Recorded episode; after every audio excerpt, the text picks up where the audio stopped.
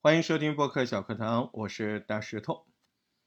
今天我在刷这个 小视频的时候，看到了有一条挺感触的，啊，一个自媒体的前辈大佬，嗯，他的一段小视频非常戳我的心。他说，倒不是针对自媒体人，而是针对所有人。他说，你想在一个行业有所发展的话。你一定要具备以下几个特点，第一个就是你的心态，啊，你对于这个行业你的心态明不明确，这个非常重要。第二点呢，叫做日常是经常的啊行业创新。当然他还讲了后面很多，但是我就这两点针对。做播客、做声音自媒体，我就觉得特别有想法。嗯，不难看到，无论是做声音自媒体、做播客的，还是做攀登的，嗯，听到的更多的声音就是啊，割韭菜，或者是哎呀，我学了什么？哎，我我这我是觉得这样的人，可能干别的行业也不太容易挣到钱。就是如果。他在别的行业也是这个心态的话，嗯，那如果你单纯就是爱好，你不谈这个事儿，那我们今天没得谈，对吧？那我们今天没有谈，嗯，因为你就是爱好，所以你也不会抱怨。但是你如果有这个嗯抱怨的心态，就是我想在这个行业上赚到钱，我想在这个行业上呃有所建树，嗯，那我们今天就可以帮你脱离苦海。呃，找找你为什么没有赚到钱，嗯，要么你就是嘴上喊着我是兴趣，心里还是指望赚一点钱，结果那你肯定赚不到，对不对？嗯，有人可能说是惰性吧，呃，有人可能说是自控能力弱吧，嗯，我觉得这个当然这都不用讨论嘛，对不对？你惰性和自控能力弱肯定是弄不好。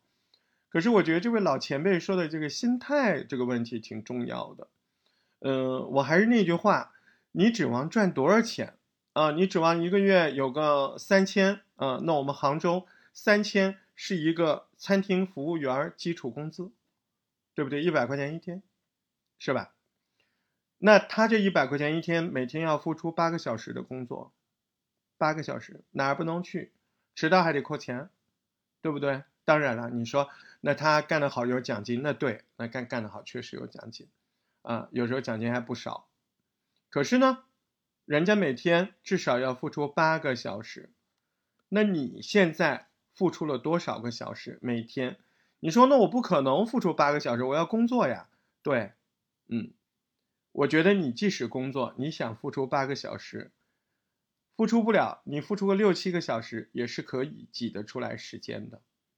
我就知道一位有声的前辈，他每天早晨自从做了有声，他就早起，他早晨上班八点半出发，他五点半肯定起床，啊，六点钟肯定在演播，六点到七点四十八点钟，啊，他一个东西出来了，那更别说他晚上了，对吧？反正我呢，我怎么说呢？反正我肯定是中午一个小时直播，晚上一个小时直播。基本上，呃，这么陪着我走过来的小伙伴也不少了，对吧？那我还要自己录节目啊，我夜里还要自己录一些这个囤音的节目。所以，那你有没有去做这么多的努力，这么多的学习？你每天？是花在什么上的时间比较多？你这个心态有没有调整过来？而且你无论是学演播还是学播客，那也不能够只死在喜马拉雅呀。那有声平台多着呢，对不对？重要的是你学的怎么样啦？你有没有学的很好啊？你到今天你连播客的语气是什么样的你都不知道，你到今天你演播你也不能够很流畅。你四大支柱也用不好，那只能说明一点，你练的少，练的特别少，练习的时间少啊。我们不管人这个有声演播了啊，嗯，虽然我也学过，啊，但是我我在那边，我那我真的是接触比较少，虽然我也播过付费的，呃，可能相较于来播客，我们发现的问题更多，知道的细节更多，而且听我这个播客的大部分人都是想做播客的人。那么我们首先说明白了，你到现在你能不能够基本功，就是把一件小事说的绘声绘色。这件事你做的怎么样了啊？这件事你做的怎么样了？叫你介绍一杯奶茶，从外形到口味到喝下去的感觉，啊，这件事你你这就是基本功，对不对？不止一次的说过，这就是基本功。再者，你说那我说的不够好。那我再告诉你，你听过多少优秀的播客？听了就算啦。你是个创作者，你有反扒吗？你有反扒吗？什么叫反扒？就是帮人家把提纲写出来。我每次带着你们听节目，不都在反扒吗？你自己有做过多少次这样的内容呢？你怎么老以为自己是个天才呢？哎，我觉得你是天生废材。天天想着就不动，啊，你，你去总结我们的经验分享给你，你得去干呢。啊，我不是菩萨，我在这炼经，然后你就成仙了，对吧？不是的，你还得靠自己修行呢。那传统佛教故事里面，那就是如来佛，他他也没有办法点化你，他还得让你自己去修行多少年，你得自己去修行啊。这个心态你要摆摆正。创作者应该有的心态，什么心态？No pay no gain，不劳无获，对不对？你肯定是一分耕耘一分汗水。再呢，你肯定是先要建立能力，再要构想。我见过很多创作者，嗯，你说我也挺鸡贼的。你愿遇到那种人，我不太会告诉他，嗯，你有多不好或者怎么样。嗯，除非人家真心来问，对吧？那平常的时候，我肯定不会说你你随便问我一口，我跟你说挺好的，嗯，特别好，对吧？再然后你就开始发梦了，你就开始要要要对标这个 top one 天花板，要做出那样的节目了，你心态有问题啊？呃，你静下心来吧，对不对？不管做什么行业都是一样的，你先夯实基础，对吧？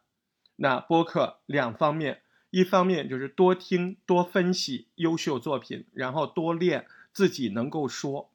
我不说我说的多好吧？你看现在七分五十二秒了，我也没有咯噔过，哎，我也没有稿子，但我脑子里不停的在提醒我下一点要讲什么，对不对？那么再就是什么呢？再就是日常式创新。日常日创新，你要什么意思呢？就是你日常你经常要提醒自己，我在做这一类事情、这个行业的事情的时候，我有没有创新？我有没有在原有的基础上再提高，对吧？为什么今天我创新这一点说的少呢？真的是大家第一点做的太少了，都没有资格创新，也没有能力创新。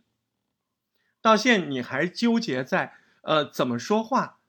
我今天对不起，我没有那么客气，这就是个简单的事儿，你早就应该克服了。什么心魔，什么心理障碍，那都是借口。你就是对着话筒聊天，就这么简单，就跟广播剧的这个角色角色谈话一样。但凡有一句像演播，但凡有一句像旁白，那你这个播客就是不行啊。那不是我说呀，我说好没有用啊，大家心里都明白呀。你这播客，你就是一个谈话语句，你到现在还大旁白，这个肯定不对，对吧？好，再然后就是那些结构了，所以花心思把第一条啊，你的心态调整好，踏踏实实的做一个创作者应该有的基本功，再加上十倍于常人的时间的投入，你要是不赚钱，你来找我。今天的节目就到这儿了。十分钟，啊，当然了，你有很多细节的，比方创作上的问题、学习上的问题，你想来问我，没有问题。来，大石头汉语拼音全拼，大石头全拼后面加个数字八幺八，大石头全拼八幺八，啊，你说这是啥？这就是你经常用的那个绿色的软件，我们在平台上也不好说，对吧？那个微什么，对吧？有朋友圈呢，还要怎么说？大石头全拼八幺八，你就能找到我，也能够找到你想不到的几百个，现在快上千了这样的创作者。加油，大石头八幺八等着你，下回再聊了。